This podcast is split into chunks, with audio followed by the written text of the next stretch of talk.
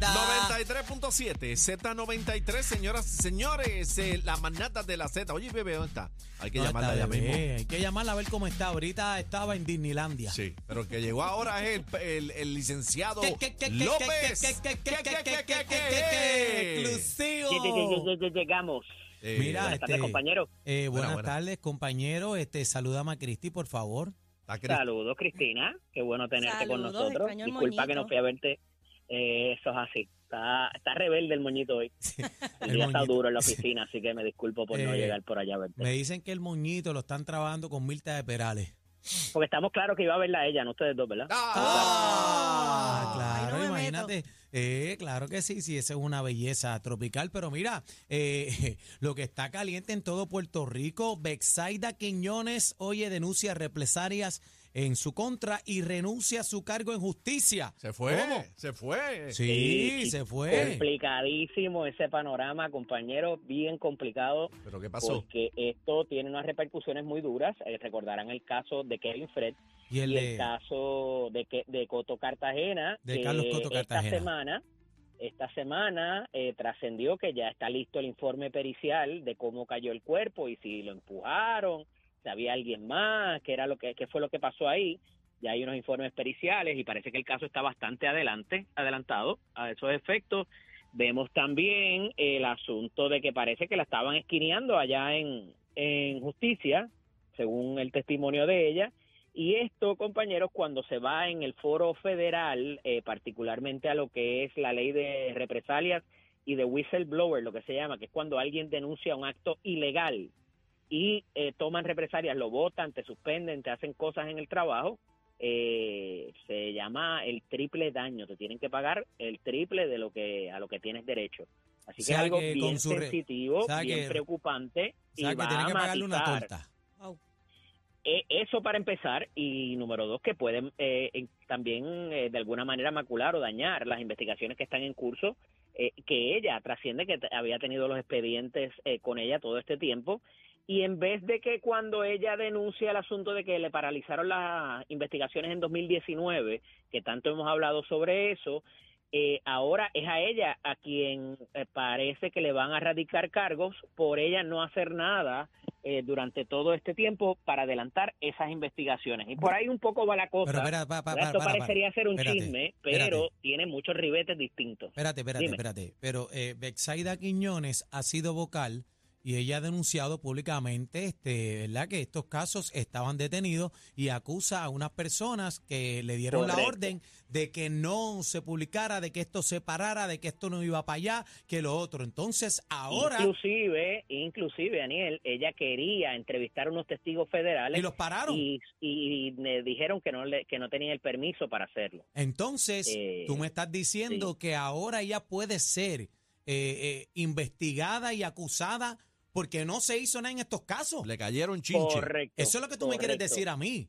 Y un poco por ahí va, va el asunto ahora, eh, pero de nuevo, cualquier abogado de defensa que vaya a defender a quien quiera que se le impute responsabilidad en estos asuntos, ya sea el de Kevin Fred, el de Coto Cartagena, va a tener un field day con esto porque va a decir o dañó la investigación el Departamento de Justicia o la dañó la fiscal que no hizo nada, pero de alguna manera esto está manchado y aquí no hay manera de saber qué pasó, ni quién fue, ni quiénes son los testigos, ni nada de eso. Eddie, Así que eh, ese es el resultado indirecto de esta situación. Eddie, eh, te hago una pregunta. A Carlos. Coto Cartagena, ¿lo empujaron o se tiró?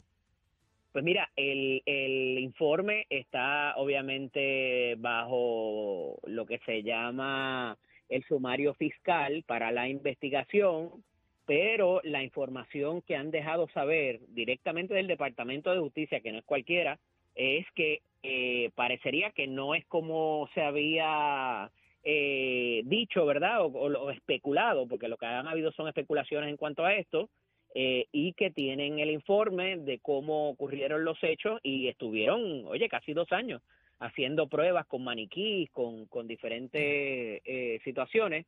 Así que esto va a estar bien interesante porque recordarán que Coto Cartagena muere, me parece que de un viernes para sábado, de jueves para el viernes. día antes, y el caso de la lunes- vida negra, Y el lunes él estaba citado para testificar testificar. en el caso de Aurea Vázquez Rijo, eh, a, a- a la alegada viuda negra, eh, que fue eh, la responsable alegadamente de ponerse de acuerdo para darle muerte a su esposo, el comerciante canadiense Adam Anand. O sea, esto, oye, para una historia de Netflix, lo, lo dialogaba ahorita con mi hija de 16 años que tenía algunas pinceladas y otras pues tuve que ir Fíjate, atrás para explicarle. Y me dice, esto está buenísimo para una Claro. para un para un, ¿verdad? Eh, a un libreto de, Yo de de conozco, Netflix. yo conozco de cerca este, a esta familia, eh, están sufriendo Sí, mucho. me lo habías este, dicho, Su sí. señora madre, ex jueza, cacique, eh, él Así es. mismo, licenciado, abogado, y él, por alzar la mano, decir, mira, yo vi esto con mis ojos, testificar. Entonces, pasa toda esta situación, entonces, eh, ¿dónde vale la ley aquí? ¿Sabes? ¿Cómo, cómo tú le vas a decir a un testigo, no te preocupes, que a ti no te va a pasar nada, tú tranquilo, mete mano? ¿Cómo, cómo- tú le puedes decir a un testigo, guardar su Claro. seguridad, la de su familia? No, no se puede, este Eddie, con todas estas cosas que estamos viendo. Y peor aún, eh, eh, una jueza este, intachable con una trayectoria inigualable y él también por alzar la voz, hacer lo correcto, mira, ¿dónde está este caso? Fíjate que investigado. lo interesante y lo que donde aquí yo creo que hay que tirar el hilo conductor es que eh, Carlitín era empleado en el en el restaurante de Aurea Vázquez Río y por eso es que tiene el conocimiento porque aparentemente él observó unas comunicaciones entre ella y eh, la persona con la cual se puso de acuerdo eh, para darle muerte a, Adam. Y por eso es que a él lo llaman a este caso porque él era bartender en ese sitio eh, mientras estudiaba derecho. Y, eh, y de ahí entonces es que surge la importancia de él eh, como testigo cuando días antes de testificar, valga la redundancia, eh, pues muere ante esta situación casi inexplicable y, y de terror también para todas las familias, como tú muy bien dices. Yo no sé dónde va a parar esto. ¿Dónde te conseguimos, hermano mío? Eddie López Serrano en Facebook e Instagram, LCDO Eddie en X. Los quiero. Buen fin de Gracias. Te semana. quiero con la vida. Gracias. Eddie, Buen pero fin de ven pa' acá. semana. Eddie, ven para acá con el vinito. Sí. Sí, sí, sí, sí. Eh, Mira, rápido dijo que sí. Ella está on board, me gusta, me gusta. Ah. Aquí escuchas la mejor salsa y te mantenemos informado. La manada de la Z.